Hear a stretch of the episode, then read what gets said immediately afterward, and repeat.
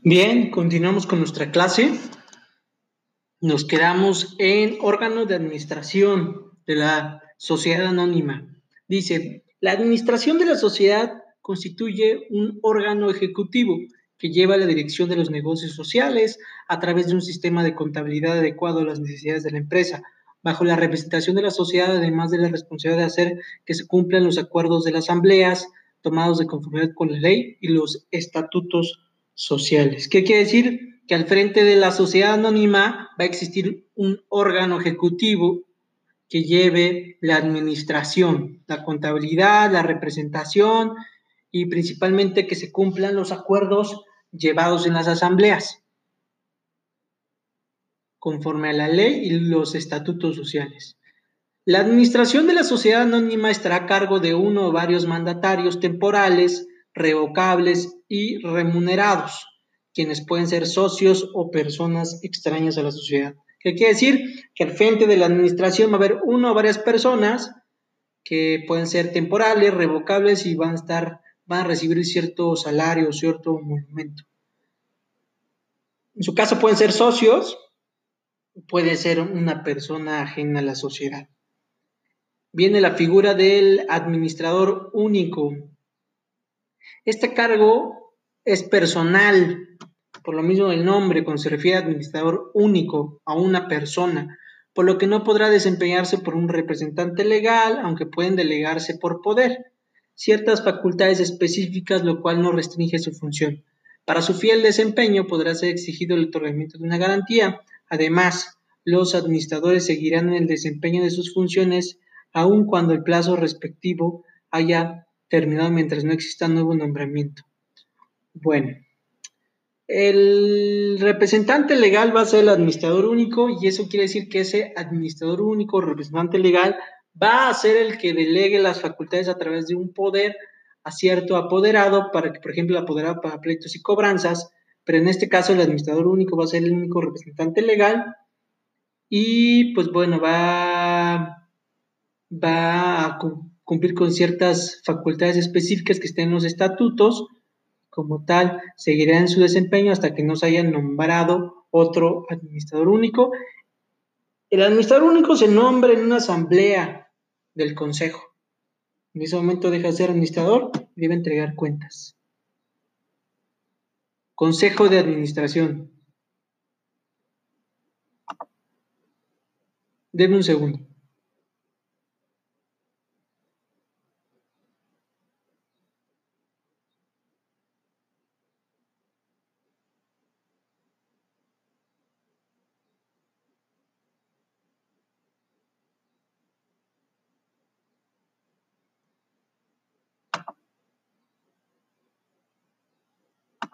Ok, consejo de administración. Cuando las administradores, cuando los administradores sean dos o más, constituirán el consejo de administración. Su presidente será el primeramente de los nombrados, y falta de este el que le sigue en el orden de la designación, salvo pacto en contrario. Bueno, está la figura del administrador único, que como su nombre lo establece, pues va a ser una persona. Pero si hay más administradores que creen, se va a llamar Consejo de Administración. ¿Sí? Para su funcionamiento legal deberá asistir por lo menos el 50% de sus miembros, pudiendo ser válidas sus resoluciones cuando sean tomadas por la mayoría de los presentes. Cuando se haga mm, la constitución del Consejo de Administración, debe haber el 50% de sus miembros para que sean válidos. Es decir, si son cinco miembros del consejo, deberá haber tres. Y también en caso de empate, el presidente del consejo decidirá con voto de calidad. A estas decisiones acudirán los comisarios, pero sin voto. Entonces, si son cinco, deberán acudir tres. Y de esos tres, el presidente tiene voto de calidad. En los estatutos se podrá prever que las resoluciones tomadas fuera de sesión de consejo por unanimidad de sus miembros tendrán para todos los efectos legales la misma validez que si hubieran sido adoptadas en sesión de consejo, siempre que se confirme por escrito. ¿Ok? Entonces, si los miembros del consejo toman una decisión no en una sesión del mismo, pero la ratifican en una sesión posterior, no habrá ningún problema, siempre que se confirme por escrito. Las obligaciones. Gozarán de todas las facultades que en forma expresa se incluyen en la escritura social y en los estatutos sociales, además de las probables limitaciones a su cargo. Asimismo, tendrán amplias facultades para representar jurídicamente a la sociedad, siendo responsables en su obrar conforme al artículo 158, por los actos propios de su encargo, por ejemplo. Entonces, el, Consejo de Administración o el órgano de administración, pues tiene las facultades que establezcan los estatutos donde se ve el acta constitutiva y también ahí se establecerán sus posibles limitaciones. También podrá representar, si ya sea administrador único o consejo de administración, podrán representar a la sociedad anónima eh, pues para actos de pleitos y cobranzas.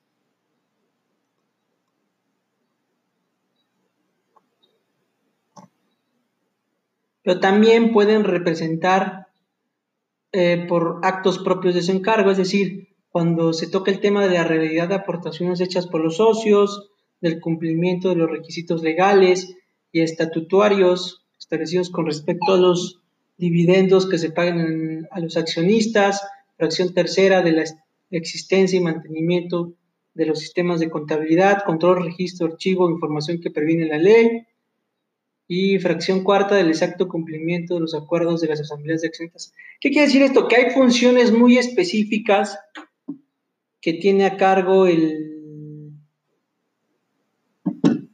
pues el administrador único el consejo de administración y como tal, bueno, el presidente y como tal, pues las debe de cumplir y también está actuando en nombre de representación de, de la sociedad.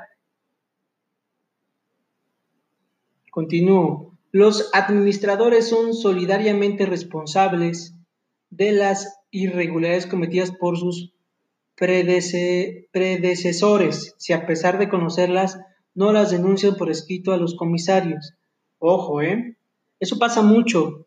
Cuando llega un nuevo administrador a la sociedad anónima, pues empieza a dar cuenta de todas las irregularidades que se cometieron en una administración pasada.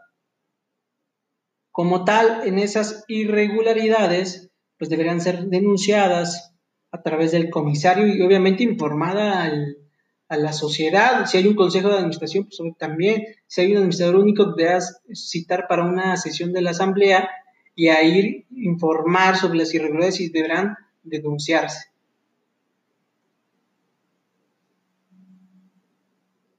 Vamos a hablar del órgano de vigilancia. La vigilancia constituye una actividad de carácter permanente al interior de la sociedad anónima y es realizada por un órgano que puede ser individual llamado comisario o colegial llamado comisariado o consejo de vigilancia. ¿Ok? Entonces tenemos que puede existir por un lado órgano de administración, que es el administrador único, el consejo de administración. Por otro lado está el órgano de vigilancia, que ese órgano de vigilancia puede estar eh, constituido por un individuo que puede llamarse comisario o por un órgano, por varios individuos que se llamarán, que se autodenoman consejo de vigilancia. Estas dos figuras van a ser designadas por la Asamblea, que tendrán dentro de su misión genérica la de supervisar las actividades de gestión y representación que en forma permanente realiza la Administración y cuenta. Además, con facultades y obligaciones específicas establecidas en la ley o bien los estatutos sociales, tales como la revisión del informe que anualmente deben presentar la Administración a la Asamblea General Ordinaria en relación con el que deben rendir un informe complementario que los propios miembros de la vigilancia deben realizar. Bueno,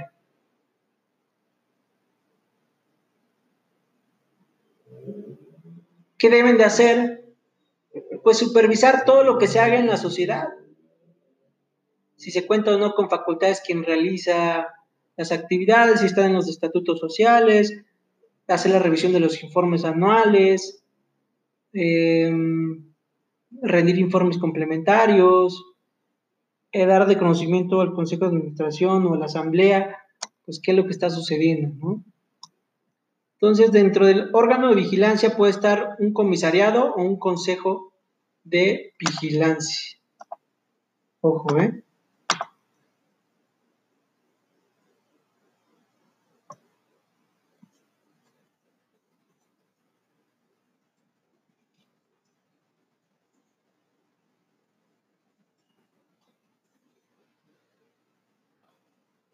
Bueno, sigue el, comisaria, el comisario. La vigilancia de la sociedad anónima estará a cargo de uno o más comisarios, cuyo cargo será temporal y revocable, quienes pueden ser socios o personas extrañas a la sociedad.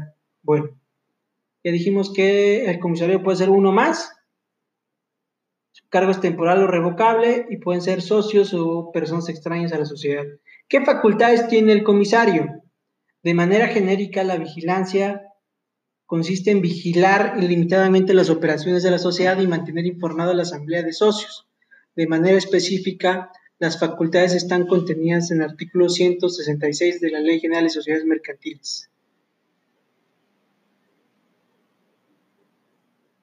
Fracción primera, cerciorarse de la Constitución y subsistencia de la garantía que exige el artículo 152 dando cuenta sin demora de cualquier irregularidad a la Asamblea General de Accionistas. Exigir a los administradores una información mensual que incluya por lo menos un estado de situación financiera y un estado de resultados.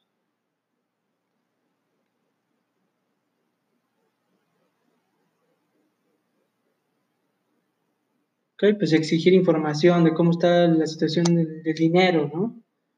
Realizar un examen de las operaciones, documentación, registros y demás evidencias comprobatorias en el grado y extensión que sean necesarios para efectuar la vigilancia de las operaciones que la ley les impone y a poder rendir fundadamente el dictamen que se menciona en el siguiente inciso.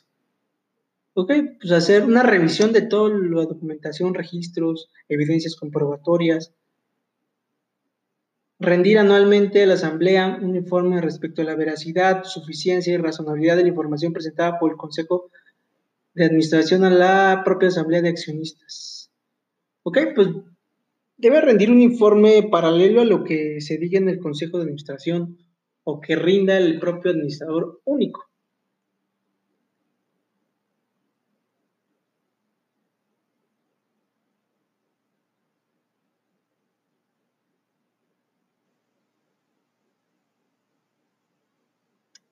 Luego dice, hacer que se inserten en la orden del día de las sesiones del Consejo de Administración y las asambleas de accionistas los puntos que crean pertinentes.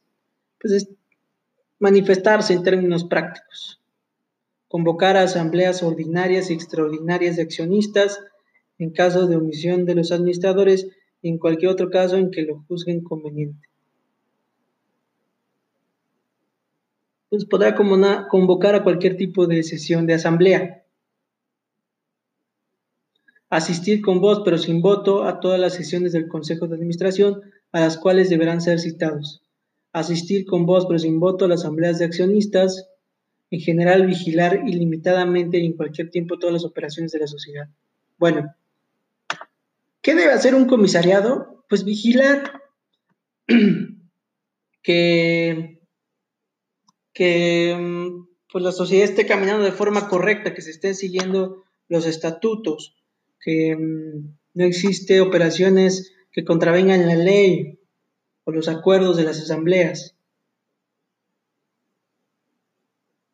Luego viene impedimentos para ser comisario. No pueden ser comisarios los inhabilitados para ejercer legalmente el comercio, los empleados de la sociedad y los em, parientes consanguíneos sin limitación de grado en línea recta hasta el cuarto grado para los colaterales y los parientes afines del segundo. Ok, pues estos son los supuestos para los que no pueden ser comisario, principalmente que no trabajen para la sociedad, ¿no?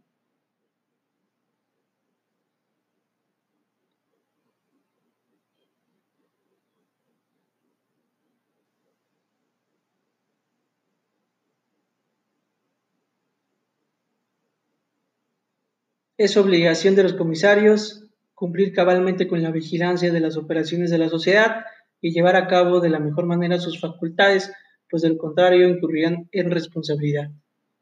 ¿Y cuáles son esas responsabilidades? Los comisarios son individualmente responsables con la sociedad y los socios por el cumplimiento de las obligaciones que la ley y los estatutos les imponen, por lo que también serán responsables del personal con el cual se auxilien en su trabajo, el cual actuará bajo su dirección y dependencia en los servicios técnicos o profesionistas independientes.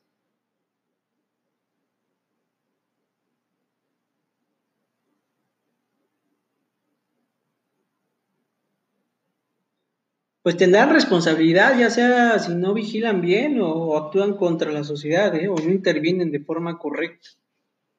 Entonces, tenga mucho cuidado con la sociedad anónima porque son ciertos requisitos que se deben seguir. ¿Sale? Nos quedamos hasta aquí en capital social. Vamos, hasta aquí vamos a ver el examen que es el viernes. Esta sociedad anónima en el comisario. Si tienen alguna duda, por favor, comenten. Gracias.